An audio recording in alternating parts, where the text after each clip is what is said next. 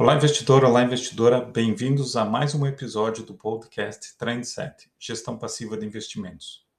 Dando sequência ao tema de, do último episódio, eu queria falar com vocês sobre qual é a implicação da estratégia passiva nos tempos de crise nos mercados, ou também chamados os uh, bear markets.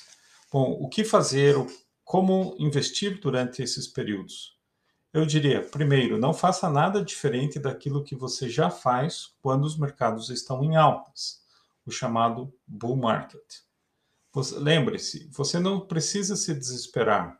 A história mostra que os mercados tendem a se recuperar, mesmo que isso algumas vezes leve mais tempo.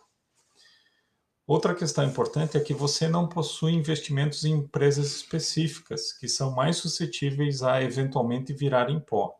Na estratégia passiva, você normalmente tem uh, ETFs de índices amplos com vários ativos, várias empresas, no caso das ações, ou vários fundos imobiliários é, nessa classe de investimentos.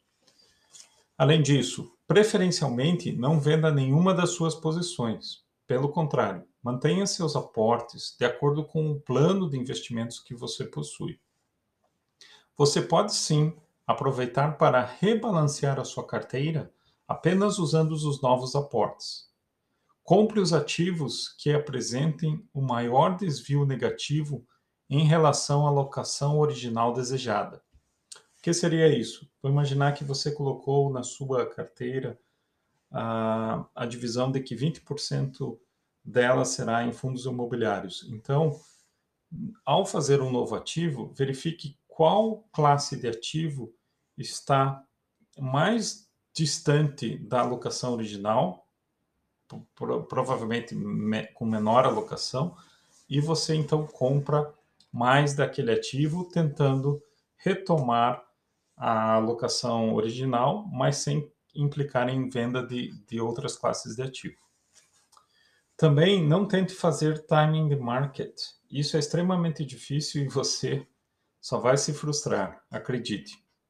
Por fim, se puder, aumente o valor e ou a frequência dos seus aportes. Desta forma, você comprará ativos a preço cada vez mais baixo, aumentando assim as expectativas de retorno. Espero que tenha ajudado e até o próximo episódio.